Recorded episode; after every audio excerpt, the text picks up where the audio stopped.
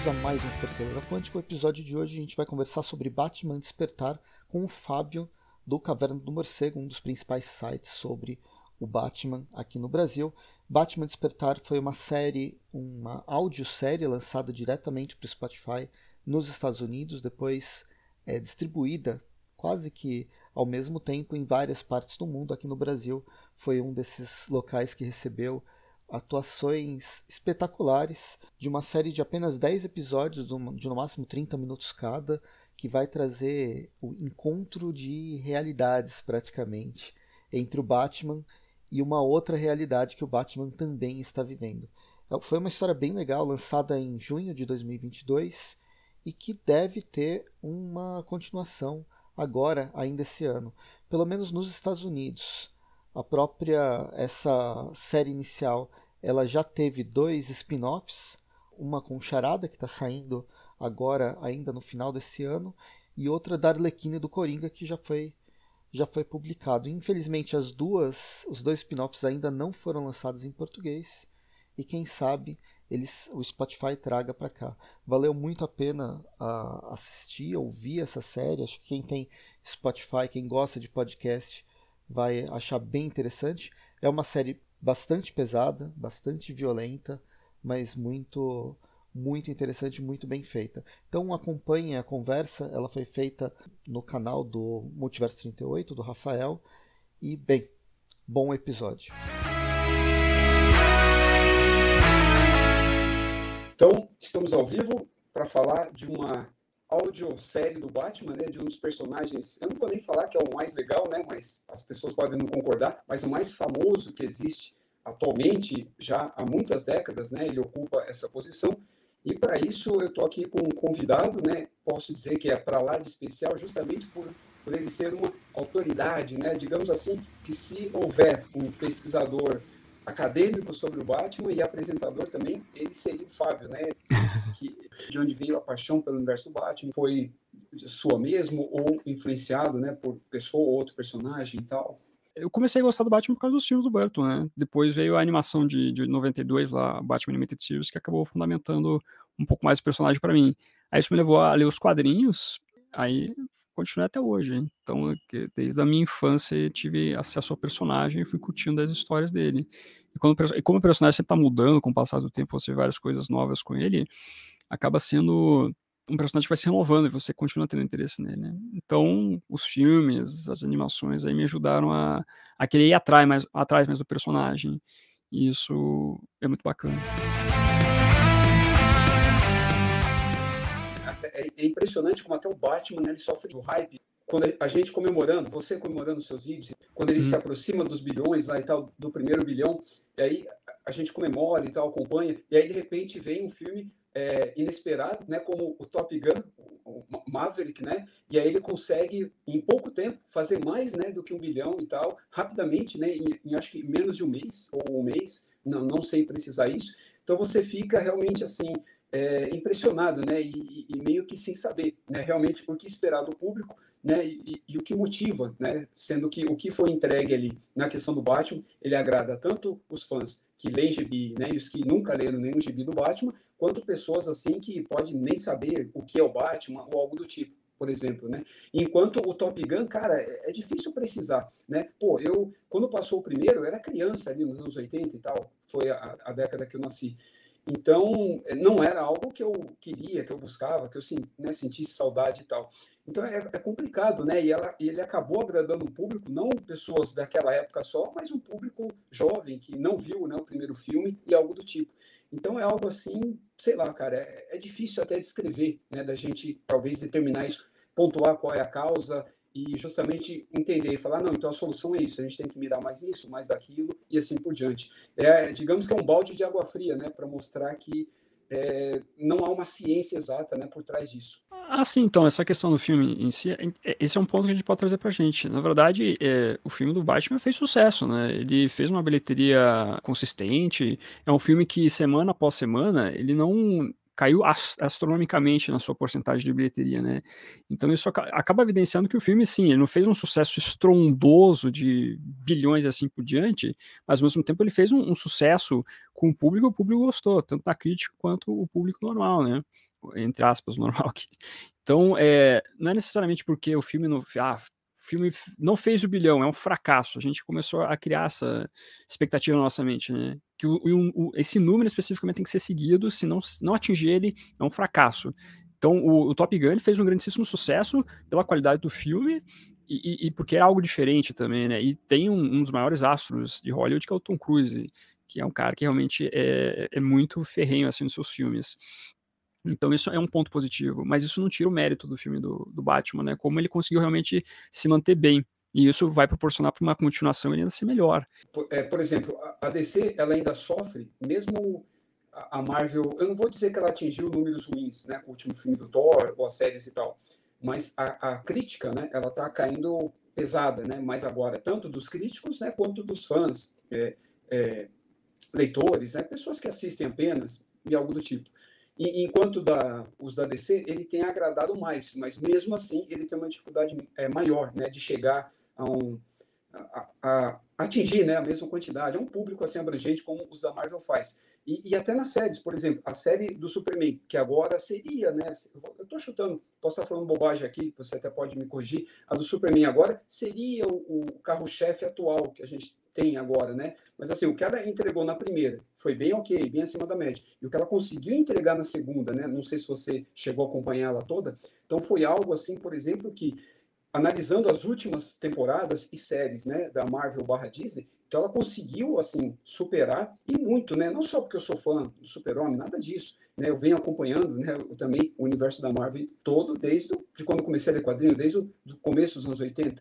Então, essa é uma comparação que eu faço e ele serviu de base agora para a própria DC, Warner, e também até como comparativo né, em relação ao Marvel, mas ela ainda não tem essa preocupação. E, cara, e se eu buscar mais fundo, eu vou encontrar, por exemplo, só exemplos bons. Como a gente tem aí o Esquadrão Suicida, não o filme, mas a série do Pacificador. Eu não gostei, mas, cara, ela agradou, assim, digamos que quase 100%, né? Foi quase unânime.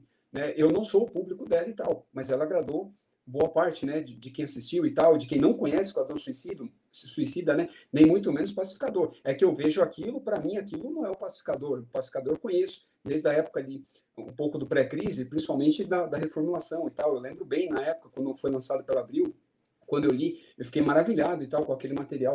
E a, e a série do, do Watchmen, né, que é uma continuação direta dos quadrinhos também, a qualidade daquela série assim, é absurda também. Então, quando você compara do que foi feito depois né, pela Marvel, pelos estúdios né, da Disney e tal, então você percebe que ela tem, ela está na dianteira, no caso da DC, independente qual seja o estúdio, não, não sei definir cada um deles, é, em termos de qualidade, mas não de visibilidade, né, de público e tal.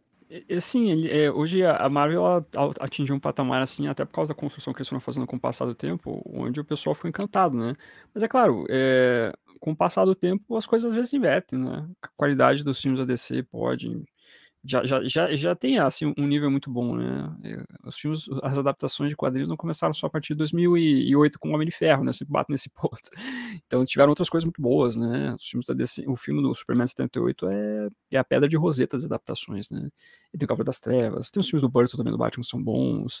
Uh, os filmes do Snyder, por mais que sejam controversos, ainda assim tem suas qualidades. Agora a gente tem, teve a série Pacificador, que foi um sucesso. Superman Lois está fazendo sucesso também. A gente teve The Batman também. Então tem, tem, tem várias coisas interessantes. Isso aos poucos vai mudando também a percepção do público, sabe? No passado, tipo, pô, só a DC fazia filme. Depois começou a mudar, a Marvel apareceu. Aí vai indo. O lance é você construir a qualidade em cima disso que a Marvel até fez é, produções de qualidade é, antes ali, né, com as primeiras fases dela, né? Tinha filmes que eram mais ou menos, mas você chegava lá, tipo, no Ultimato, pô, legal, o pessoal curtiu bastante, como isso foi bacana. Hoje em dia, como parece que as coisas não estão com um rumo legal, assim, as séries realmente elas estão fracas, né? Os filmes também estão meio fracos, assim, então você vê que a galera já tá perdendo rumo. Então aí você vai perdendo a qualidade também. O pessoal vai entendendo que simplesmente você tem uma cronologia é uma coisa que não funciona necessariamente com qualidade. Então, o ponto é sempre construir a qualidade em cima daquilo tudo que você está fazendo. E pode ser que a gente vá vendo com a DC isso acontecer bastante, né? É um princípio da Warner também, pelo menos da diretoria antiga, né? Não necessariamente focar nessa parada de cronologia, mas sim focar na qualidade no filme. Então vamos ver o que vai acontecer, né? Mas às vezes é, vai mudando essas coisas. Um dia uma empresa está lá no patamar, mas aí cai, de repente é outra que está, e aí indo. Então faz parte é, faz parte do mundo dos negócios. Aí. Não, totalmente, cara. Tanto que a Marvel, na verdade, ela parece que está fazendo o que ela faz nos quadrinhos, né? E aí, justamente, ela meio que está sofrendo do mesmo problema, né? Você começa a ouvir críticas e tal de pessoas que têm que acompanhar tudo para poder entender alguma coisa. Não que o filme não vá fazer sentido, mas perder a piada, né? Perder algum gancho ou algo do tipo. Que é realmente, assim, os quadrinhos que, que é o que dá esse tom, né? Essa separação entre universos e tal. E também a cronologia, né? Que, na verdade, hoje nós, eu e você, vemos que, depois de muitos anos, que é o principal defeito, né, que é a danação né, desse tipo de entretenimento. Né? A cronologia uhum. que é o grande peso e é o que está destruindo esse, esse universo dos quadrinhos Sim. como um todo, de super-heróis. É, é, é, um tipo de percepção e erro até aceitável, né? Justamente sim, sim, não, com certeza. Que a pessoa está de fora desse, desse círculo, né? Desse nicho que a gente vive e tal há alguns anos. Com certeza. É, O objetivo aqui é falar a respeito né, dessa audiosérie né, em formato podcastal, é, encabeçado né, pelo é, Spotify, inclusive é exclusivo né, até agora, né, pelo menos até o momento, uhum. é, para a, a, plataforma e tal, que ela tem até se destacado nesse quesito, é, uhum. financiando né, uma série de produções exclusivas, tanto jornalísticas quanto na área de entretenimento, true, true crime também, que eu acompanho bastante e tal. Uhum. Então, é, essa é uma delas, né, que transita até entre esses, esses temas e estilos, né? E, cara, ela é, é tão boa, né? Tem tanta qualidade que eu não consigo entender né, como as pessoas podem não ter assistido, todo mundo que curte filmes, séries né, de super-heróis, não é, podem não ter assistido e, e não não tá comentando, ou, ter, ou terem comentado na época e tal, mas assim, Sim. eu até entendo, né? Existe aquela coisa de nós aqui, brasileiros, ainda não temos o hábito do audiolivro, né? Do, audiosérie, qualquer coisa que a gente ouça que não seja um podcast, né? Uhum. É, eu não digo assim um conteúdo relacionado a comentários sobre alguma coisa, alguma obra ou algum tema, mas uma, uma série propriamente dita, né? Feita né? nesse formato. Então, é, o objetivo no caso é esse. É, eu justamente é, gostaria de não deixar passar isso, né? E eu tenho certeza que ela vai voltar. E esse é um tipo de formato que eu acredito que ele vai se consolidar dentro do nosso nicho também super-heróis. É que aqui no Brasil o costume do podcast, ele é muito do bate-papo mesmo, né? Até por causa do Jovem Nerd, enfim, os outros podcasts foram se proliferando aí com o passar do tempo cada vez mais a gente vai vendo os podcasts em formato storytelling ou coisa nesse sentido. Então, com, com o passar do tempo, as coisas vão, se mudar, é, vão mudar em relação a isso. E esse formato do, do, do Batman, ele acaba sendo um, um, formato diferente na apresentação aqui para o nosso público, né? Então, isso talvez não tenha pego tanto a galera, mas lá no país de origem, é, que foi os Estados Unidos, fez muito sucesso, né? O, o podcast destronou o podcast de maior sucesso da época. Inclusive já confirmaram a segunda temporada. Então, é, eu sei que para nós aqui, brasileirinhos, a gente está ainda se acostumando com esse formato. A gente está muito mais ligado no filme, série. E, por exemplo, quadrinho, a galera. Eu queria que a galera lesse mais, né? Mas o pessoal não lê tanto. É, mas realmente a gente fica assim, é, é torcendo para a galera descubra mais. E, e realmente acabou sendo um, uma versão do, do, personagem que é muito interessante, o aspecto que foi construído, né? Inclusive saindo de um nome muito conhecido que é o David S. Goyer, que é o cara que escreveu a trilogia do Cabo das Trevas. Ele eh, escreveu o primeiro filme e os outros dois ele ajudou no, no argumento, no enredo, né? Então é um cara que conhece, assim, pelo menos como trabalhar o personagem. E ele fez também um bom trabalho. Então é, é uma coisa que acho que ao, ao, a galera, com o passar do tempo, vai cada vez mais se acostumando, assim, e vai começando a encontrar essa nova mídia onde você pode trabalhar super-heróis também, né? A DC Comics o DC Entertainment acabou fazendo um acordo com o Spotify, não só para o Batman, mas para outros personagens também terem os seus podcasts. Então acho que com o passar do tempo, cada vez mais a gente vai ver a galera buscando essa mídia também para se entreter com o personagem. Até porque, tal qual a gente escuta o podcast lá quando a galera tá voltando do trabalho, voltando sei da onde, o pessoal daqui a pouco também vai começar a descobrir com mais afinco também que pode escutar as aventuras do Batman e voltando para casa, ou indo, indo para o trabalho assim vai indo. O interessante disso que você falou, é, Fábio, é que eu também demorei um pouco né, para aderir à questão do, do audiobook, do audiolivro, né? A gente precisa falar em inglês, a gente tem o termo aqui em português. Por exemplo, é, diferente do podcast, você coloca, se você está no, no trânsito, né? Eu não digo dirigindo, mas no transporte público, no deslocamento sim, sim. Né, de um lugar a outro, ou fazendo coisas de casa mesmo, qualquer tarefa burocrática no geral. Você está ouvindo, às vezes você perde a atenção por um segundo, você não sai fora do assunto, não sai fora do tema. Né? Você, quando você retoma a atenção, então você está ali, consegue ainda entender é, o que está sendo falado e onde você parou. Ponto. Agora, com o audiolivro, audiosérie, no caso, não. né? Por uhum. exemplo, quando eu comecei a ver o audiolivro, eu estava lá, às vezes no metrô e tal, aí por alguma coisa desviou minha atenção, ou comecei a pensar em outra coisa, aí quando eu voltei, o livro tava, já estava adiante. Eu falei, putz, caramba, como é que chegou até aí? Eu não prestei uhum. atenção. Aí eu tinha que ficar voltando. Ou seja, são novos hábitos, né? Que sim, sim. nós, né, a gente, né, enquanto consumidor e tal, temos de criar.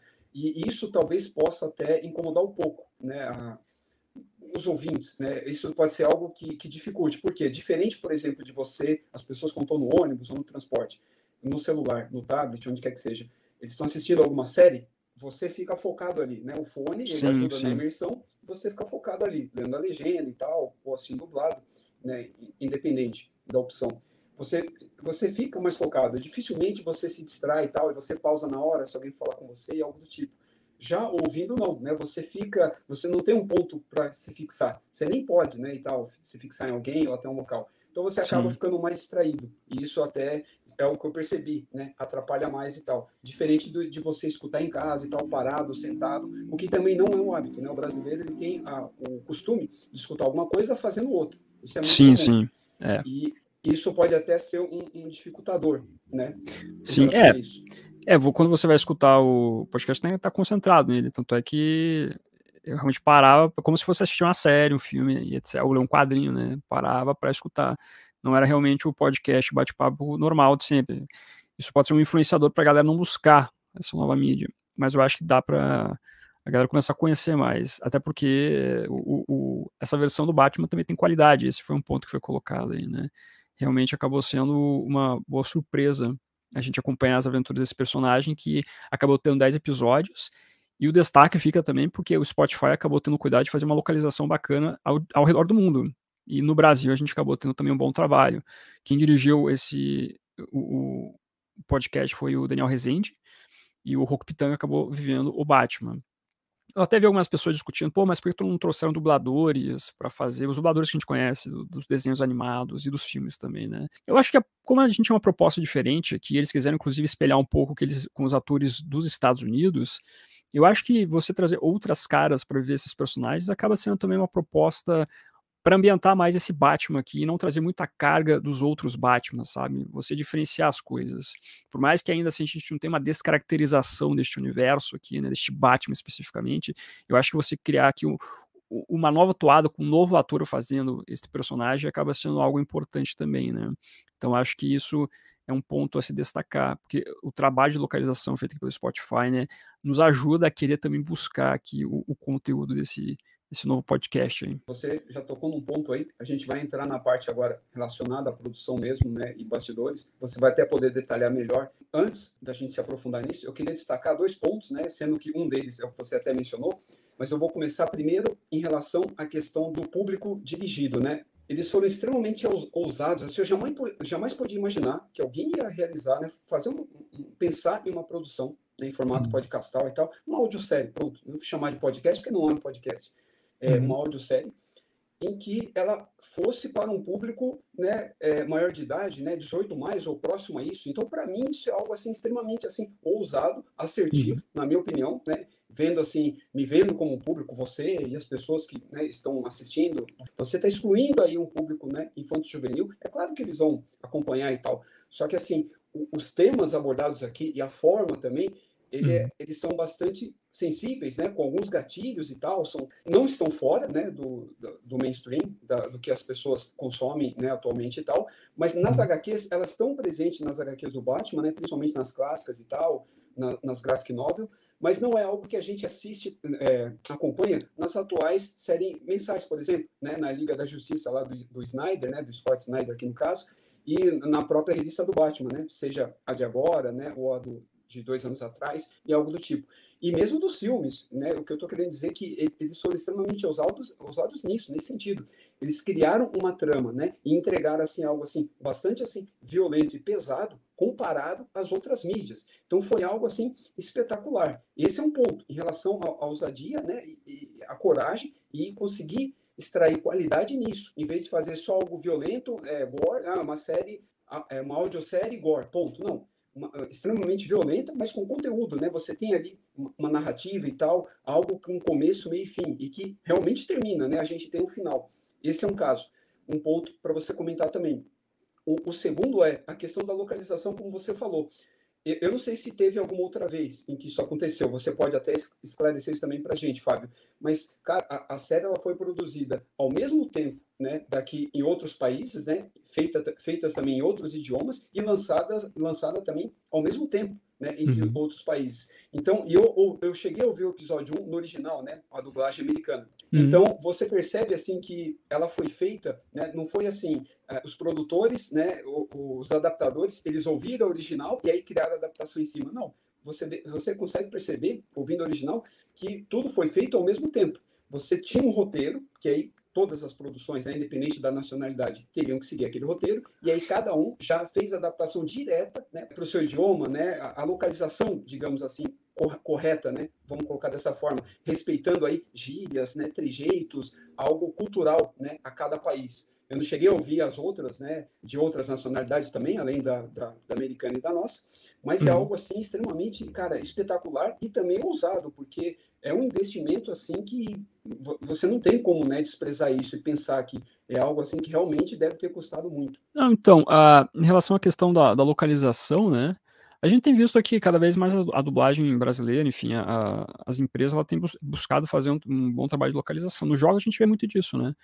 Nos jogos você vê o pessoal buscar a localização. É, antes até eles colocavam pessoas aleatórias, aleatórias não, mas famosos, que não necessariamente eram atores ou dubladores, enfim, dublador é um ator também, mas colocavam eh, o pessoal que não tinha essa destreza para fazer essa parte vocal, né, que acaba não, não dando certo, o pessoal reclama bastante, sei lá, Peach no Mortal Kombat, Peach é uma pessoa fantástica, é uma cantora fantástica, mas não funciona no Mortal Kombat, então, a, por exemplo, a Warner entendeu que não pode fazer isso, mas as, as empresas de jogos entenderam que o Brasil é um país importante e você tem que investir nessa parte de localização também, então os jogos você vê muito disso, a galera faz uma localização boa, né? E a Spotify acabou indo no mesmo caminho aqui, né? Chamando um diretor conhecido, Daniel Rezende é um baita diretor, e chamou um elenco muito bom, né? Não só o Hulk Pitanga com Batman, mas tem a Camila Pitanga, tem, tem outros personagens fantásticos. Eu gostei muito do Charada, me, lembrou bastante o Charada até dos desenhos animados, mas é, é, é, um ator diferente. Então o pessoal acabou fazendo um bom trabalho em realmente conseguir é, localizar os personagens aqui. O, o Batman é um personagem que ele acaba. Ele, ele pode trabalhar com vários tipos de público, né? Vai do infantil até o público adulto, né? Tanto é que tem quadrinhos que são infantis e quadrinhos adultos do Batman, tem quadrinhos que são mais infantos juvenis e assim vai indo. O personagem do Batman, ele, ele acaba conseguindo lidar bem com essas histórias de crime, de gore, etc, porque tem muito personagem que lida com isso, né? O Coringa é um personagem que vai pro gore também, né? Tanto é que na série, nessa, nesse podcast, nós temos um personagem chamado Cornelius Stig, que é um canibal, que ele surgiu nos quadrinhos do Batman. E ele realmente era um cara que matava pessoas do coração para consumir o coração das, desses personagens, né, das suas vítimas. Então os quadrinhos trouxeram muito desse, dessa violência, né? Às vezes não era tão gore, não era tão específico, não eram quadrinhos de oito anos, mas ainda assim já era violento, né? Quando você via nas entrelinhas. Então eles simplesmente conseguiram traduzir isso dos quadrinhos do passado, por exemplo, e alguns de hoje em dia, para o que é a série. E você consegue estabelecer bem isso. Então o Batman é um personagem bem propício a trazer esse, esse, esse, lance do crime, né? um crime um pouco mais intenso, uma coisa um pouco mais violenta, isso faz todo sentido com o personagem.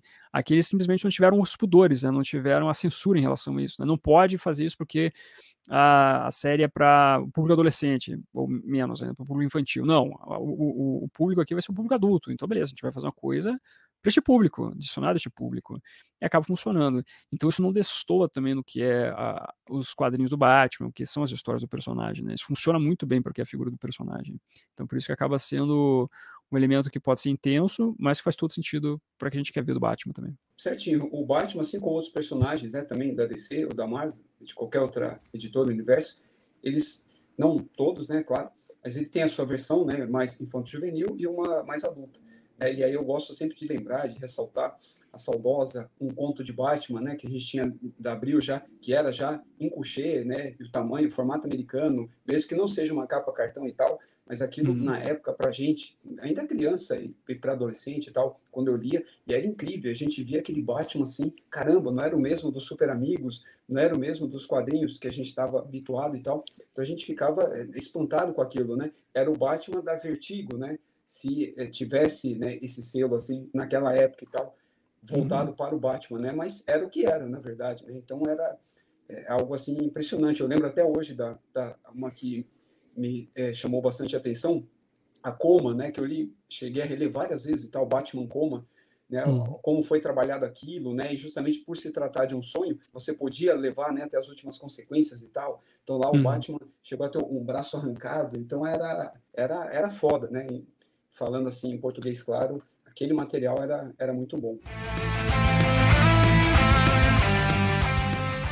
Eu vou passar agora para o elenco, aí a gente vai Sim. comentando só os principais, né? Não, não, entrarão assim os mais coadjuvantes e tal, aqueles que foram mencionados só e tiveram uma participação pequena. Uhum. É, e os mais reveladores também. Então, a gente tem aí o nosso grande Batman, né, barra Bruce Wayne, né? Isso, o Roku Pitanga aí no caso, né? O começo ele é, ele é, bem bizarro, né? Inclusive até você, chegou a fazer review, né, de cada episódio semanalmente e tal. Que, ah, e a gente até esqueceu de mencionar, os episódios eram duplos, né? Eles tiveram esse cuidado ainda, eram dois por semana, né, que saíam saíam, né? Então você tinha algo, um diferencial aí em relação a qualquer outro tipo de coisa, né, que a gente consumia. Então uhum. você tinha ali um, um, no começo um, um, Bruce Wayne, né? E a gente até então não sabia realmente se o Batman existia naquele universo, estava sendo trabalhado ou não. Né? Depois que a gente ouve menções e tal, ah, então existe o Batman ali, só que as pessoas não nunca ouviram, né? É, pessoalmente, ao vivo, tanto que alguns até questionam se ele existe realmente de fato ou não, que era a proposta inicial, né? Inicial não, do Batman ali dos anos 80, final dos anos 70 e praticamente todos os anos 80, né, para o Batman de realmente uhum. não saber né, se ele existisse ou não, tanto que alguns é, criadores, né, é, roteiristas e tal, autores, é, não, não entravam em acordo em relação a ele fazer crossover, fazer parte da liga, né, melhor dizendo, já nos anos 90, o Batman fazer parte da liga não faria sentido e tal, para alguns roteiristas e tal. Então você tinha ali aquele um Bruce Wayne que ele era médico, né? Então isso é algo bastante inusitado, né? Porque o Thomas Wayne ser médico, isso é algo bastante comum para gente, para quem conhece, né? A, toda a mitologia relacionada à história do morcego, né? E do lado, vamos chamar do alter ego dele, né? Bruce Wayne. Já ele não, e ainda um, um médico legista, né? Se eu não me engano, é, acho que essa era a profissão dele inicialmente. É, a proposta, inclusive a sinopse começa com o fato do Bruce Wayne é um legista, não sei das quantas. Fica, mas como assim? Que, que coisa diferente é essa, né? Mas aí a história vai contando todo o mistério em relação a isso, né? Por que, que o Bruce Wayne está sendo realmente um médico legista? Através do podcast você vai descobrindo isso. E aí, toda essa evolução, então, mostra primeiro o Roku Pitanga se encarnando aqui como Bruce Wayne, fazendo toda a investigação do que envolve os crimes de um serial killer que está matando pessoas em Gotham City, para a gente também ver depois outro protagonista aparecer na trama ali, e a gente vê toda a construção nesse sentido. Então, o, Hope Pitang faz um bom trabalho com o Bruce Wayne, e depois com o Linkar no Batman também acaba fazendo um trabalho bem legal ali na caracterização desse personagem, mostrando as suas facetas, tanto do Bruce desmemoriado, quanto do personagem se encontrando como o Homem-Morcego, né, e entendendo lá toda a sua toda a sua persona de vigilante em Gotham City. Então acaba funcionando. Eu gostei muito da, da dinâmica como ele interpreta esse personagem, como consegue encarnar essas duas versões do, da construção desse personagem dentro dos 10 episódios. Sim, não, foi fantástico, né? E, e quando ele tinha né, os flashbacks, e aí começavam a aparecer as memórias do que seria o, o mundo real, né? Do que a gente realmente conhece. E aí, lembra até o final do primeiro episódio e, e, até do segundo, a gente ainda ficava pensando, caramba, então realmente assim, existe um mundo real e aí ele está em um uma realidade alternativa, alguma coisa está acontecendo. E aí, rapidamente, para a gente que conhece as histórias e tal, e as animações, veio direto aquele episódio com o Chapeleiro Louco, né? Que ele uhum. é, condiciona né, o Batman e tal a entrar na mente dele e a, a ver coisas, né? Criar uma nova narrativa, né, uma nova realidade para o personagem. Sim, com certeza, parece bastante mesmo. Bom, e aí a gente tem a Camila Pitanga no papel, no caso da Kel, se eu não me engano, Sim. ela era ajudante, né, na, na nessa Exatamente. primeira fase aí na, na necrópsia, né? Uhum. É, é uma personagem que não dá pra falar muito, na verdade. Porque quem for escutar, precisa aí escutar para entender exatamente por que essa personagem acaba sendo importante para a história por completo. Mas eu gostei da encarnação dela também, até porque a gente tem um estabelecimento é, de uma personagem que tem sua versão aqui nessa história, que é, é, de certa maneira, um pouco mais original, eu gostei bastante de como ela viveu essa personagem, que, vem também da, da, do universo normal do Homem-Morcego, que também é uma coisa bacana. Então a gente consegue ter uma segunda interpretação aqui dessa personagem, uma interpretação diferente, mas que acaba sendo condizente do que é a, a fonte original. Então também gostei, assim, é, até você pensa que pode ser uma personagem puxa, qual que é o impacto dela na história? E quando você vai chegando até o fim, você descobre que realmente existe toda uma importância dela. Então eu, eu gostei muito da caracterização, é, é, uma personagem que acaba simbolizando que é uma história original mesmo, né? É uma versão diferente do Batman, não é algo ligado aos quadrinhos necessariamente, não é, não é algo ligado a uma cronologia, uma história especificamente do Batman, sim sua própria história, montando aqui uma boa personagem também e, e sendo alguém muito importante, né? Tentei falar para não nem entrar nos spoilers aqui, porque realmente acaba sendo alguém muito importante para ter por completo. Não, sim, eu estou percebendo. O Fábio está tomando todo cuidado para não revelar né, quem realmente a, a, personagem é para a trama. Mas, sim. assim, é, é, realmente revelador, né? Vale muito a pena e tal você descobrir realmente quem é ela né, e qual é o papel dela na série. E o que ele falou, é uma personagem que todo mundo conhece, mas que ela tem um, uma, um retcon, né? Aqui uma, uma, origem recontada e muito bem feita. Ela já aproveita, por exemplo, a nova mitologia, né? a, a nova, como eu posso dizer, a nova roupagem que é da, foi dada atualmente né, para a personagem uhum. e não a, a, original dos quadrinhos. Vamos colocar dessa maneira, se é que é possível, né? Falar assim. E ela propõe essa nova origem com base na, nessa roupagem atual que é que a gente vê nas histórias atualmente, seja nas animações e nos quadrinhos. Mas a gente não pode falar quem é. Agora, um dos eu... melhores personagens. Ah, eu gostei, eu gostei muito do Augusto Madeira como charada. um personagem que acaba roubando um pouco a, a, atenção, porque é um vilão que acaba sendo bem carismático na história. É, tem toda uma interação com a outra personagem que é a protagonista, que é a Bárbara Gordon, e acaba sendo uma dinâmica bem legal. Mas que você veja as rusgas em relação aos dois personagens, todo um passado traumático entre o Charada e a Bárbara. Então, é, acabou sendo uma versão bem bacana. E quando você termina, inclusive, os 10 episódios, você tem uma conversa do, do nosso Batman e com o Charada. E é uma grande conversa, assim, acaba sendo um momento bem, bem legal para você deixar um final para toda essa série, né? Pelo menos a primeira temporada.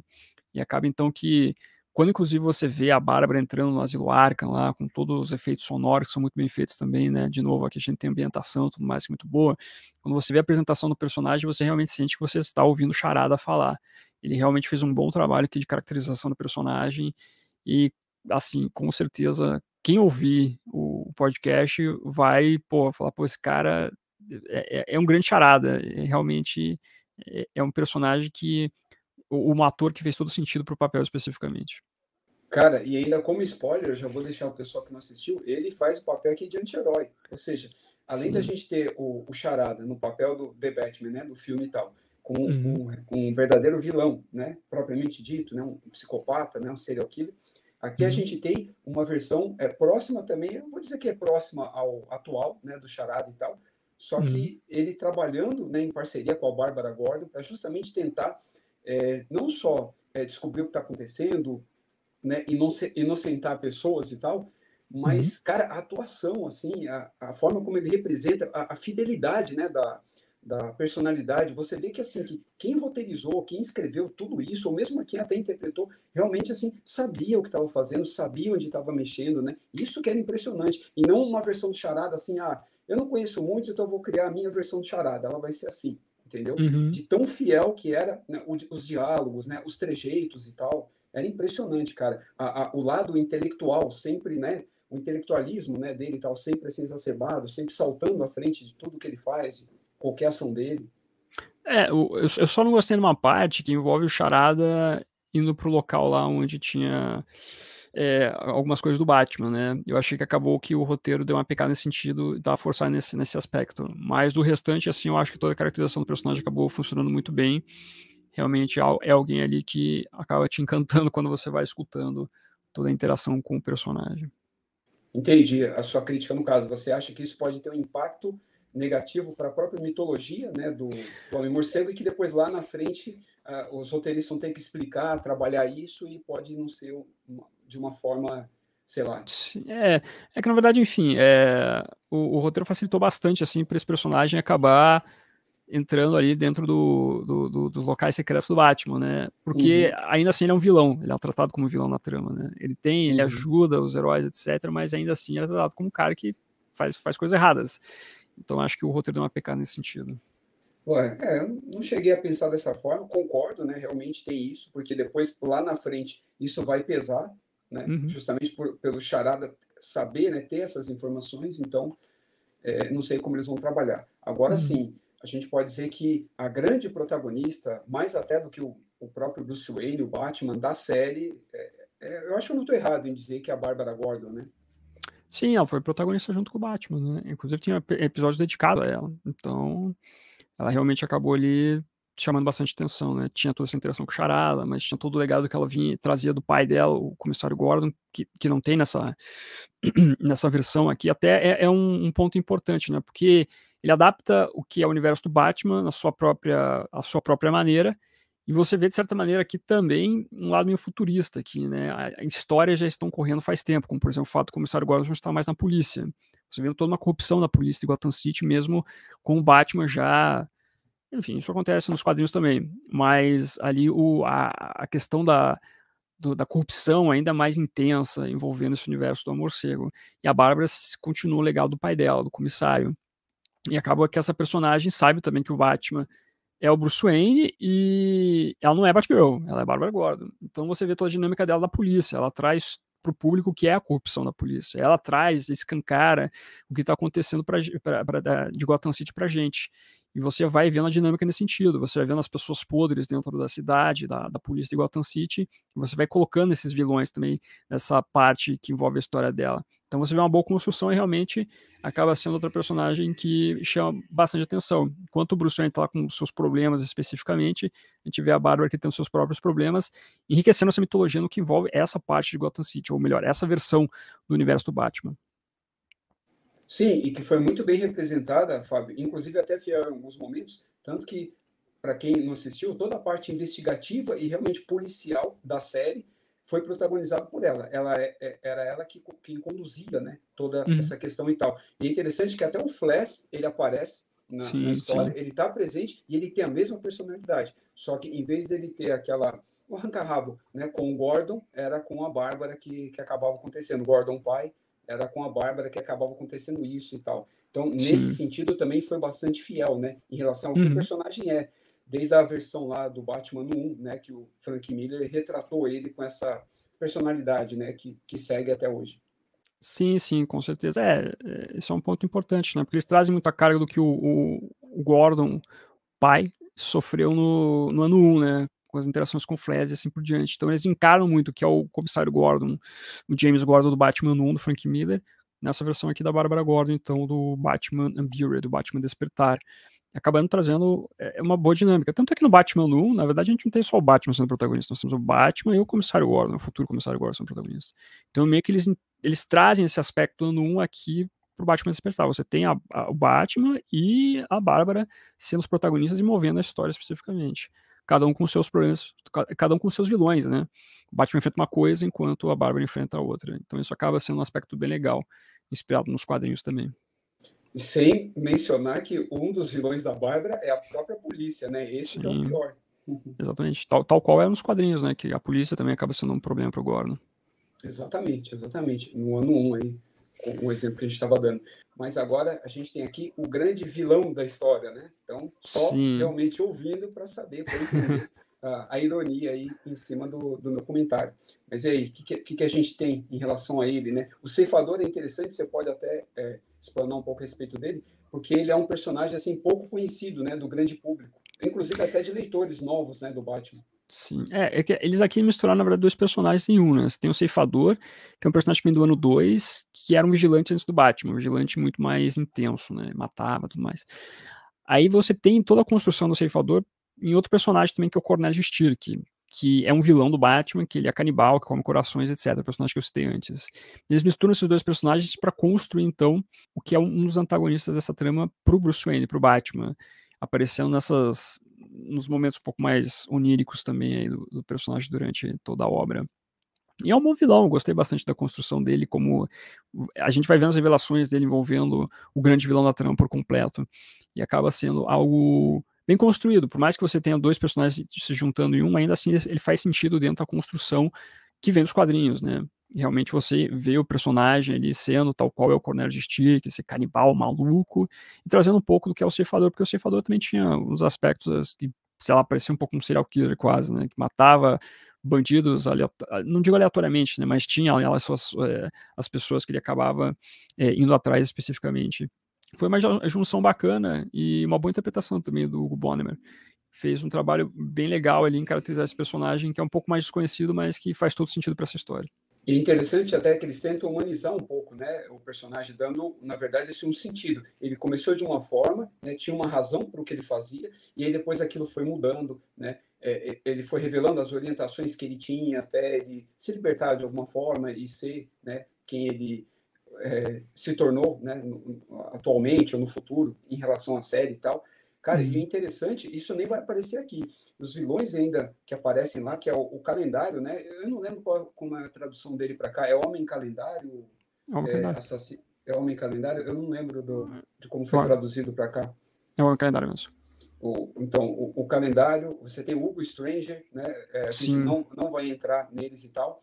Então, cara, é, é muito rico, assim, ela acaba pegando um, um elenco, inclui, inclusive aí é, é um tipo de spoiler também. Muitos desses personagens que a gente está citando aqui, comentando e tal, inclusive tem até um final trágico, né? Justamente por isso que eu falei que a série era ousada e é para um público né, maior de idade e que daí pode até trazer problema no futuro para uh, futuros roteiristas, né, e tal, de quem vai conduzir, né, novas temporadas e tal, ou até episódios, de acordo uhum. com o rumo, né, que vem sendo tomado, que para mim é muito bom isso.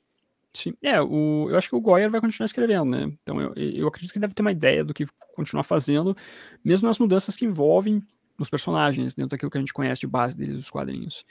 Então, é, a gente até pode se desprender um pouquinho do que envolve as cronologias normais do Batman, as histórias normais, né, entre aspas, normais, né, mas o, o que a gente conhece lá da, da Terra Zero, do personagem, para tiver essa nova versão aqui ir para um outro caminho, um caminho bem diferente, né? Você deixa um pouco mais solta a coisa, e aí deixa o, o Goyer lá, então, pirar um pouquinho em relação a isso tudo.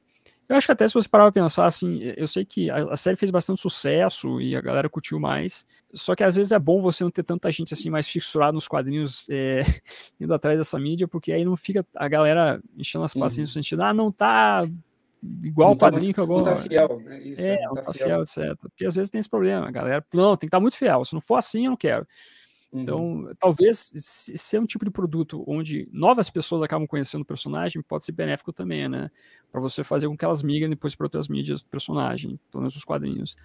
Mas é, é legal quando você tem uma coisa um pouco mais livre para o cara imaginar da, da, maneira como ele quer. Né? Um personagem, né, que também teve um papel, principalmente nos primeiros episódios, né, enquanto ele ainda vivia, né, naquele mundo, vamos chamar assim, entre aspas, uhum né, bastante atuante, né, inclusive até nos dois primeiros episódios, né, o argumento, né, o, não só o aconselhamento que ele dava ao Bruce, mas justamente tentando mostrar né, o, o, o, os dilemas né, em que ele se encontrava, chamar a questão para responsabilidade, não só em relação às pessoas né, em volta dele, mas com ele mesmo, com o próprio Bruce, né, que ele era, apesar de médico, ele era negligente né, com ele mesmo e tal. Então, uhum. o papel aqui né, que o Neil Marcondes é, exerceu, né, na, na, atuação dele e tal, com o Thomas Wayne também, cara, eu achei assim espetacular, cara. Foi muito, muito a voz, né, a entonação que ele dava e tal. A diferença de personalidade, né, do Thomas pro Bruce é, era muito gritante, né? Porque a gente Sim. via que o Thomas Wayne, ele socializando, né, é, ele interagindo aqui com o Bruce Wayne adulto, né? Coisa que é algo que na série regular isso nunca existiu. Sim, com certeza. É porque assim, aqui a gente fala desse momento um pouco mais onírico que o Bruce Wayne acaba vivendo quando ele é esse esse legista, né? Aí ele tem a interação com a família dele, né? E, e lembrando que o Thomas e Martha Wayne morrem, né? Nas, nas, na realidade normal do Batman. Então, spoiler. É, spoiler. Aí você vê uma interação diferente, que então Thomas Wayne podendo conversar com seu filho e o Bruce tendo aconselhamento em relação ao seu pai, né? Por mais que ainda seja uma coisa que você tem que descobrir como é, como assim, por que essa galera tá viva, né? o que tá acontecendo. Então, é interessante a dinâmica né, das conversas que nós vemos aqui. Realmente o Neil Marcondes fez um bom trabalho de interpretação desse personagem. É um personagem que acaba sendo, de certa maneira, um guia para o morcego em, em, de várias maneiras possíveis. Né? Por exemplo, quando a gente vê a infância do Bruce, você vai ver o Thomas Wayne sendo a pessoa que vai ditar as regras do que o Batman é. Porque ah, o cara tem a regra moral de não matar. Por quê? Por um dos motivos é porque o pai dele é médico. Né? Então você tem que entender isso. E, vo, e você vê a série explorar um pouco nesse sentido também, assim, né? As relações de pai e filho e como isso importa bastante pro Bruce. E até fazendo um link com o final da, dessa primeira temporada do Batman entendendo por que ele deve ser o Batman. Então isso é um ponto importante também que, tem, que a gente ressalta, né? A dor, a, o que ele deve ser mesmo, por que ele deve ser o Batman. Então acaba sendo realmente um papel importante para você entender a construção do personagem aqui. Não, totalmente, cara. E aí você deve lembrar, principalmente nos primeiros episódios, o papel do psicólogo, né, argumentando em relação a isso mesmo, né, que você está colocando, dos dilemas, dos problemas, é, o que, que era injustiça, né? O, o, Bruce ele começa a definir essas coisas que foi passado, né, de, de pai uhum. para filho, né, de certa forma, e a questão do, do, não matar, da violência, né, dele, apesar da forma dele agir, ele é totalmente contra isso, contra a morte, contra a violência, né, propriamente dita e tal. Então, uhum. bem lembrado disso. E depois o, o papel do psicólogo também, para o final, ele tem uma, um porquê, né, você realmente sabe o, o que, que significou aquilo, né? Sim. Para quem chegar até o final. Com certeza.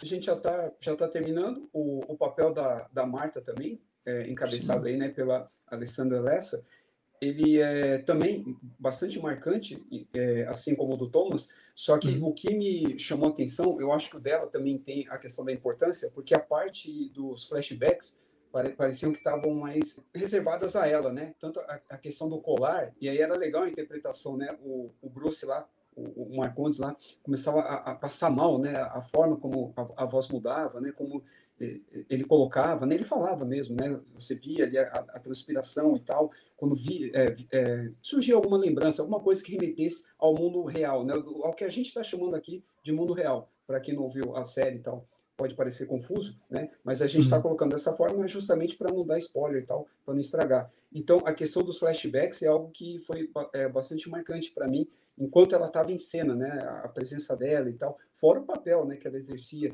de preocupação, assim como o Thomas, né, mas de mãe mesmo, constantemente. A questão do, do chocolate lá e tal, né, uma lembrança que você vê que o, o próprio Bruce resgata, né, do, do, do, inconsciente ou consciente dele, né, de alguma forma e tal. Sim, e ela tem um papel importante também na questão do, do Bruce Wayne na, na proteção, né? Tem um momento lá onde uh, o assassino sabe que o Bruce tem a mãe, que a mãe dele é a Marta. Você vê toda a preocupação do personagem em relação à sua própria mãe, né? E isso acaba dando alguns cliques no sentido do rumo da história, do que pode estar acontecendo.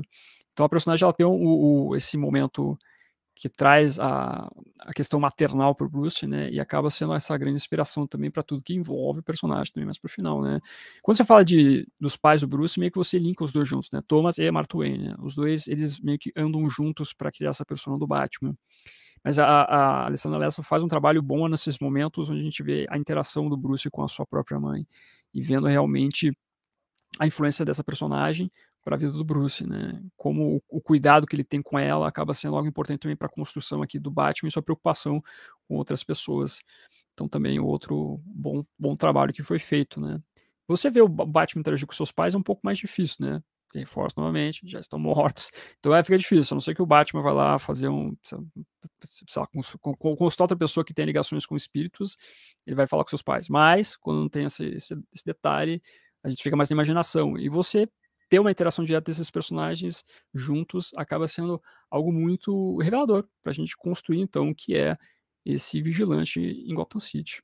O vilão, entre aspas, sabe quem é a mãe né, do, do Bruce Wayne e tal, barra Batman, e aí tem uma cena também com um refrigerador, né? Fica uma coisa ali na geladeira e ele, o Bruce tem que tomar todo cuidado de não deixar a mãe ver, ela olhar. Por isso que eu falei, a série ela tem momentos assim extremo gore, né? É, mas é tudo, obviamente, é uma sugestão, né? Você está apenas ouvindo e tal.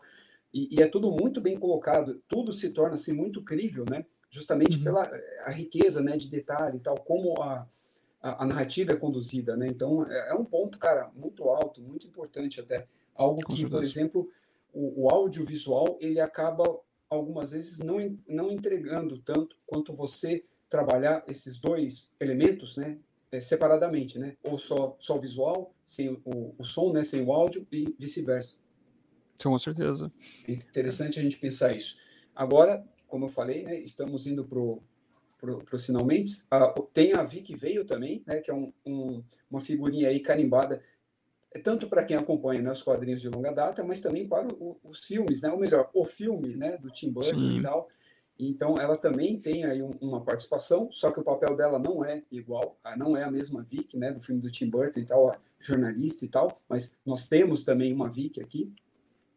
Sim, sim. É, a, a Vic Vale ela tem uma participação, não digo pequena, mas enfim, não é uma participação tal qual dos personagens. E é, é uma personagem que ela ficou muito marcada, como se diz, pelo Batman de 89. Nos quadrinhos ela teve mais momentos relevantes, mas hoje em dia nem é tanto assim. Mas como é, no nosso imaginário, assim, por causa dos filmes, a gente construiu ela sendo um, um interesse amoroso pro Batman, e de certa maneira ela parece que ela, ela aquela personagem feminina que é mais a vítima, né? Tanto é que aqui vai por esse aspecto. Então acabou trazendo um pouco da, da Vicky Veio tal qual o filme de 89 para você construir aqui algo na trama que faça com que o Batman se importe e tente ajudar, né? Faz a trama girar em relação a tudo que vai, vai acontecer com o personagem, nas suas transformações, né? nas suas é, realidades, onde ele vai enfrentando os problemas. Enfim, a, a, Maria Bob fez um, um, trabalho bacana, pena que a personagem dela não aparece tanto, assim, porque eu gosto da Vicky Vale. A Vicky Vale é uma personagem bacana no sentido de você construir realmente o jornalismo até dentro de Gotham City. Porque você tem personagens nesse sentido dentro de Gotham, mas não tão aparentes que eu acho que seria legal se explorasse esse aspecto. Né? Ah, lá no Superman a gente tem o próprio Clark, a Lois, todo mundo é jornalista. no, no, universo do Batman tem poucos jornalistas, então quando a gente vê a Vicky vê interagir, aparecer mais, acaba sendo bem benéfico para tempo completo. Então você vê uma interação aqui da personagem sendo um pouco mais aquele, aquela, aquele elemento que faz a roda girar aqui, para a gente ver o Batman sair das suas situações e chegar até o final. Sim, e é interessante que o, o, o, Burton, no primeiro filme, trabalhou bastante isso, né? Você tinha a Vicky com esse papel e o parceiro dela também, que eu esqueci o nome dele agora, que ele volta é até na... Alexander Knox. Uhum. Isso, uhum. exatamente. Com um papel de ser aquele jornalista chato ainda, né? Penteiro, que até faz piadinha sem graça e tal. Então, é, você tinha muito presente isso, né? No, no primeiro filme. E aqui, na verdade, ela tem um papel, não vou chamar de é, aquela jornalista de campo, né? Mas ela uhum. tem um papel midiático e tal, e ela, como o Fábio bem colocou, ela é usada não só para conduzir a, a, trama, mas para atrair o Bruce para um determinado uma determinada situação, né? E que ela acaba sendo usada como um tipo de armadilha, né? Justamente para que um, a isca. Um, exatamente a isca, exatamente colocou muito bem. E agora os, os personagens assim, é, esse daqui acho que é o, é o último ou penúltimo já. Hum. O Alfred, ele, cara, apesar dele ser um dos personagens centrais, né, dentro da mitologia do morcego, ele aqui foi muito bem trabalhado, né, muito bem representado, caracterizado e tal, pelo uhum. o, o Rubens Chachai, no caso, eu nem sabia que se escrevia o sobrenome dele assim, até eu, eu pesquisar a respeito da série, mas o ele apareceu muito pouco, né? Mas assim, o pouco que ele aparece, assim, ele entregou assim algo assim espetacular. Principalmente assim, Sim. assim, cara, pro final, quando ele é controlado, né, vamos colocar assim, pelo pelo vilão da história. Nossa, assim, era a atuação Sim. assim era é, foi impressionante. Mas é, você concorda, né, com isso também? Foi pouco, mas foi pontual, mas onde ele apareceu foi para arrebentar. Não, ficou muito bom, ficou bom. Tem, ela, ele aparece mais nos momentos onde a Bárbara é protagonista, quando você vê a interação, inclusive, com o Charada. Então acaba sendo é, um momento onde você tem um pouco mais de conhecimento de como funciona o Batman nesse universo, né? Dentro da, os seus aspectos, enfim, da sua base especificamente. Você vê uma construção desse relacionamento ali, você vê detalhes de como funciona também, a vida um pouco mais íntima do, do Bruce. E o, o, José Rubens Chachá consegue fazer um, um, trabalho legal, assim, caracterizar o Alfred. E o Alfred é um personagem que é difícil você errar. Se, se, você errar com o Alfred, pelo amor de Deus, você fez uma coisa muito errada. E aqui a, a série conseguiu, né, o podcast conseguiu manter o Alfred tal qual são os quadrinhos e suas outras versões. Então é, eu, eu não tenho muito o que acrescentar no sentido de só dizer que realmente é isso. O cara aparece pouco, mas faz um trabalho legal, faz um trabalho assim que realmente me lembrou o Alfred de, de todas as adaptações possíveis. E, e, realmente é difícil achar um Alfred que seja ruim. E, e aqui o, o, esse Alfred aqui do Batman Despertar acaba entrando pro hall de, de um grande personagem também que consegue auxiliar muito bem a trama aqui, nosso protagonista, os nossos protagonistas. Não, e ainda eu ouso dizer que ele foi mais fiel ao Alfred das HQs do que os dos, dos filmes, né? Tanto do Nolan Sim. quanto o do Burton barra Schumacher, que seria o, o, o mesmo Alfred. Uhum. Então, é, eu ouso dizer isso. E aí agora eu vou blasfemar, não sei se para o Fábio, mas para o Sérgio dizendo que é, ele é muito melhor do que aquele Alfred da série Pennyworth, né? Que eu, eu não estou acompanhando, né? Assim, eu acompanhei um ou outro episódio e tal, assim, beleza, né? O retcon, uma releitura e tal da juventude, do Alfred, mas é que o Alfred, assim, é, como agente secreto, assim como o, o próprio até Geoff Jones tentou se aventurar algumas vezes por esse caminho e tal, fazendo um tipo de releitura, e, e do, da animação é, Beware the Batman, né, se eu não me engano, acho que era esse o título. Você também uhum. tinha um, um, Alfred ali, é, agente secreto, mais jovem, durão, fortão, e a, a Katana era, algum, era sobrinha, filha dele, eu não lembro agora o que, que era, uhum. era, era bem afilhada. aquela, afilhada era bem bizarra e tal. Eu gosto, né? A série do, do Alfred, não, é, já confesso aqui. A animação eu, é, eu acho legal e tal, mas são Alfreds, esses que eu mencionei, que assim, eu não gostei da, da visão. Mas eu não quero que pare, eu quero que as pessoas continuem reinterpretando à vontade, né? O objetivo não é me agradar, é tentar fazer um, um trabalho de qualidade e agradar o maior número possível né, de pessoas. Sim. Sem abrir mão da qualidade. Com certeza. Não, é o Alfred ele é um personagem que está em constante construção, né? Tanto é que hoje em dia ele é realmente encarado como um ex-agente. No filme The Batman, por exemplo, ele não é necessariamente um mordomo, sim é um guarda-costas. É um cara que era guarda-costas da família Wayne, que, o Tom, que Thomas e Martin morreu, e ele falou, putz, vou ter que ajudar esse garoto agora, né? Inclusive ele se penalizando pela morte da família Wayne. Então você vê outra vertente, né? Então cada vez mais eles têm construído o Alfred não sendo só um mordomo, mas sim um cara que ele tem um passado que envolve ou o serviço secreto ou, ou, algo nesse aspecto mais físico, assim, né? O cara realmente serviu de alguma maneira é, em combate para poder trazer, inclusive, aqui explicações de como esse cara consegue ajudar o Batman também a combater o crime, né? Porque o Alfred tem uma participação muito importante nesse sentido. Não, total, principalmente na questão científica e médica, né? Que, por isso que eu falei que ele é até mais fiel do que aos quadrinhos do que ao, os, os filmes foram, né? Em relação a essa uhum. questão do cuidado, do conhecimento que o Alfred tem, sem ser, sem apelar para a gente secreto. E agora a gente tem também aqui a, a René Montoya, né? Que é, também são participações pontuais, né? Mas Sim. agora, digamos que onde tem Bárbara Gordon, né? Ela praticamente está ali junto, né, cumprindo né, alguma função. Ela, na verdade, a René agora ela tem um, papel muito maior né, para o universo, para a mitologia do Batman. Né? Ela acabou adquirindo, principalmente pra, pela questão do questão, né, ao, ao, trocadilho aí também. Ela agora, né, digamos assim, que ela cresceu tanto que ela consegue até existir fora até do próprio universo. Só que aqui ela existe, é interessante isso, ela existe, eu acredito que ela ainda vai ser explorada, né, mais explorada nas outras temporadas, mas ela tem um papel pontual e bom que ela tenta equilibrar, né, o tanto não só o papel da Bárbara, mas a própria Bárbara, né, trazer ela para a realidade, para as regras, né? Fala, não, Bárbara, você não pode fazer isso, não vai acontecer tal coisa. As pessoas estão atrás de você, você vai ser é, demitida, você vão, vão, vão matar você e assim por diante.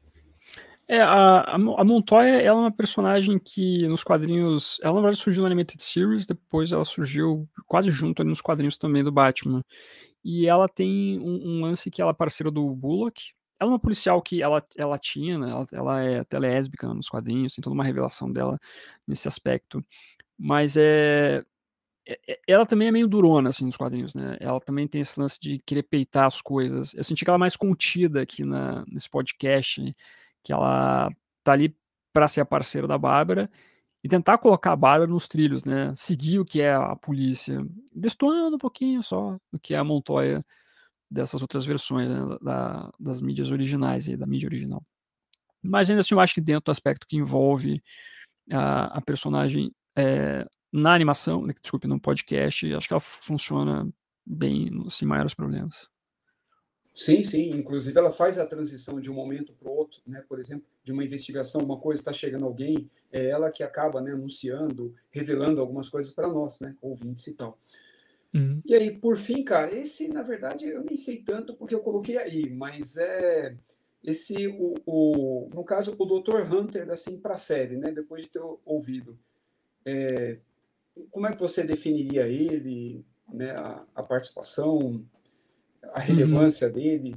Então, o, se eu não estou enganado, é, existe um plot twist com o personagem também, né? Se não me falha a memória.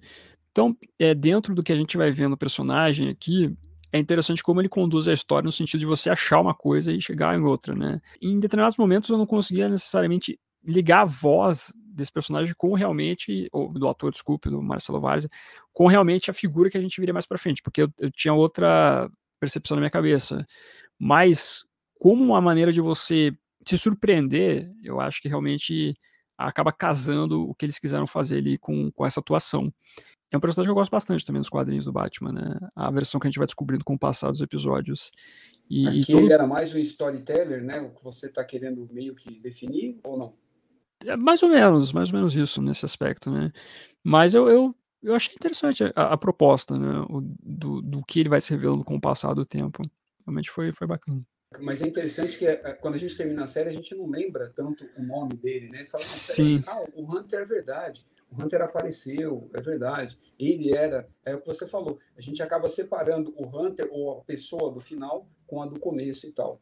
Depois eu, eu tive que ficar lembrando, falei, nossa, mas o que, que ele fazia mesmo e tal? Principalmente uhum. por causa do começo. Aí a gente já encerrou o elenco. Aqui agora, é, por exemplo, eu estou postando uma foto de todos recente, né, deles reunidos aí, ou, ou, antes ou durante, né, o processo e tal, em, em, em duas etapas, né. E você vê o, o, charada, né, bem caracterizado aí. Inclusive ele até incorporava, né, se vestia dessa forma até durante a, as gravações. O elenco aí que encabeçou, né, que protagonizou, vamos colocar assim, como o Fábio colocou bem, não teve, por exemplo, alguém em peso morto ou um personagem perdido. A gente pode dizer que em cada momento da série, né, um personagem ele atuou, ele foi mais importante para um determinado momento. Primeiros episódios, meio da série, mais para o final e assim por diante. Sendo que um personagem tem a, ele ocupa até essa função em, em, mais de um momento da série, porque ele era um no começo e depois ele se revela outro e aí adquire uma nova função e, e assim por diante. Então é isso, né? Foi realmente um, um elenco muito bem escolhido para interpretar esses personagens. Realmente acabou trazendo bastante qualidade para o podcast por completo. Excelente, meu amigo. Agora, para a gente encerrar, né, cada um vai dar o seu veredito aí, né, o seu parecer. É, em relação à série, cara, eu gostaria de destacar assim, dois momentos, não em relação à trama, à história em si, mas agora é em relação ao formato. Tá? Eu talvez pela, né, pela minha formação, ou seja, algo em, em, mim mesmo, eu procuro sempre observar a forma, né, o, a maneira como a coisa é conduzida. Né? Isso, para mim, até importa mais, dependendo do momento, claro, mais até do que o próprio conteúdo, né? ou até procuro encarar a forma como o próprio conteúdo, né? o conteúdo propriamente dito. Então, por exemplo, tem dois momentos que eu gosto de destacar bastante na série. Primeiro é a gente ouvindo os primeiros episódios ali. O primeiro, ele termina de uma forma, fala, nossa, mas que legal, né? Criaram uma realidade alternativa e tal, em que o, o, Bruce Wayne, ele não é o Batman, e que talvez o Batman exista, e aí tem um assassino, e a gente não sabe o que vai acontecer. A gente acha, ah, será que então o, o, Bruce Wayne vai se tornar o Batman, assim, adulto, sem ter perdido os pais, algo do tipo, né? Começa a passar pela cabeça. E aí o segundo momento, já no final do episódio 2, do 1 pro 2, não lembro agora, o 2 pro 3, aí você tem a, a Bárbara ouvindo um, um acidente, né? da, sobre a morte do Bruce, né? O, o, o, Bruce ele cai, né? Ele tem um acidente com um avião, né? De, de uso particular e aí tem-se a notícia, né, de que o, o, Bruce morreu, inclusive o corpo foi encontrado e era do Bruce e assim por diante. A gente, aí que a gente fica mais confuso ainda. Primeiro, a gente tem o diálogo do Bruce, né, com as pessoas ali que giram em torno, né, o, o núcleo ali que gira em torno dele, principalmente em relação a, ao ceifador, né, a questão da, da, da necrópsia, né, da, da, da sala de o lugar onde ele fica, lá o centro de, de autópsia, fugiu o nome agora, e, e, e, o núcleo da barba, aquela coisa mais policial, investigando determinadas coisas, tentando, a gente tentando entender o que, que realmente aconteceu com o Gordon, né, o pai dela, e aí tem a notícia de que o Bruce morreu no acidente de avião. Então, até o terceiro episódio, do terceiro para o quarto, a gente fica muito perdido. Então, a forma como isso foi conduzido foi muito interessante porque isso meio que obriga a gente a ficar escutando, porque até o quinto, o sexto, a gente realmente assim não tem a real certeza do que realmente está acontecendo. Esse é um ponto. O outro que eu também considero um mérito do formato, o, o Fábio deve lembrar bem, já para o final. Quando o, o Batman, né, não vou falar o Bruce, o Batman, ele está pulando né, de, um, de um prédio ao outro. Ó, olha como a gente imagina a cena, a gente não viu. Né? Eu gosto de frisar bastante isso o Batman indo de um prédio ao outro, tentando chegar em um determinado local, né, relacionado aí às indústrias Wayne e tal, às empresas Wayne, ele começa a ouvir, pedir para o computador de, de, bordo ali da, do, do, traje dele e tal, passar, né, uma determinadas gravações, né, áudios e tal, de um personagem, né, é, sendo é, um registro de um personagem da, da, da consulta, né, médica dele, é, psicológica e tal, não, não, sei precisar agora também, e, e detalhando né, o, o caso para a gente enquanto ouvinte. Então, essa questão dessa passagem de tempo, ela só é possível, da forma como foi colocada, só faz sentido nesse tipo de mídia, do que você ficar assistindo, ah, vendo o Batman indo de um lugar para o outro e ao mesmo tempo escutando um áudio. Né? Então, ele, é, a gente ouvir esse áudio para entender a trama, para revelar realmente para a gente o que está acontecendo, enquanto o Batman também está fazendo isso cumprindo algum papel, é, executando uma ação. Então foi algo assim, cara, é, espetacular, porque se ele não fosse bem pensado,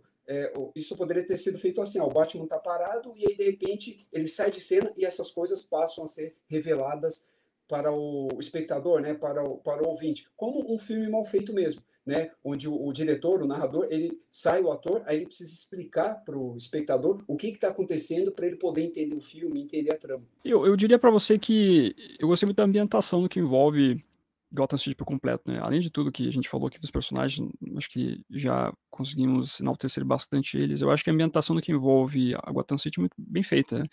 Os momentos que a gente entra no Asilo Arkham são bem caracterizados, a captura de enfim, dos sons, o que a galera fez ficou muito legal. Os momentos de batalha do Batman também são bem feitos, enfrentando os policiais. Então é uma série que não peca, uma animação, uma, animação, um podcast que não peca, no sentido de você conseguir também trazer o que é o universo do Batman, incluindo a própria ação. E esses momentos bem marcantes no que envolve o Gotham City por completo. Então talvez a galera possa ter, pô, mas pô, podcast, como é eu vou conseguir entrar nesse universo, tal qual entra nos quadrinhos, tal qual entra na animação, tal, tal qual entra no filme. Ainda assim você consegue entrar muito bem na caracterização aqui dessa Gotham City. Então por isso que vale muito a pena. Eu realmente gostei muito, muito mesmo quando você tá lá dentro do Asilo Arkham vendo os malucos lá. Do, do manicômio. Funcionou demais. Então, por isso que eu digo, se você quer também uma boa ambientação da, de Gotham City vai valer muito a pena. Além de tudo que você ver de interpretação aqui com esses personagens, você consegue realmente entrar em Gotham City que é através, então, do podcast. É importante, inclusive, você escutar de fone de ouvido, funciona muito mais, assim você consegue ter uma imersão muito maior.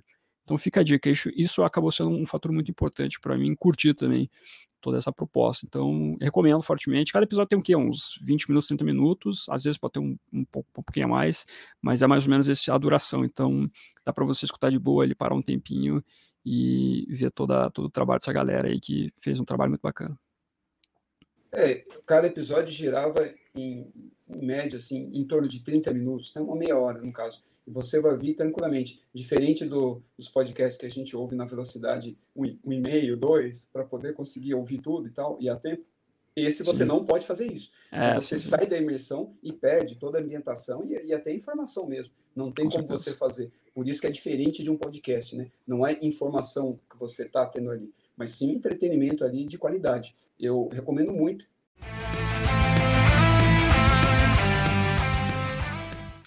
Então, agradeço o convite, Rafael. Foi bacana conversar com você sobre esse podcast. Valeu aí pelos elogios em relação ao trabalho. Acho bacana sempre transmitir as informações envolvendo o personagem. E sempre à disposição quando precisar aí, né? Realmente a gente tem que continuar aí falando sobre coisas boas do Batman e trazendo, enfim, novas coisas para o pessoal conhecer esse personagem.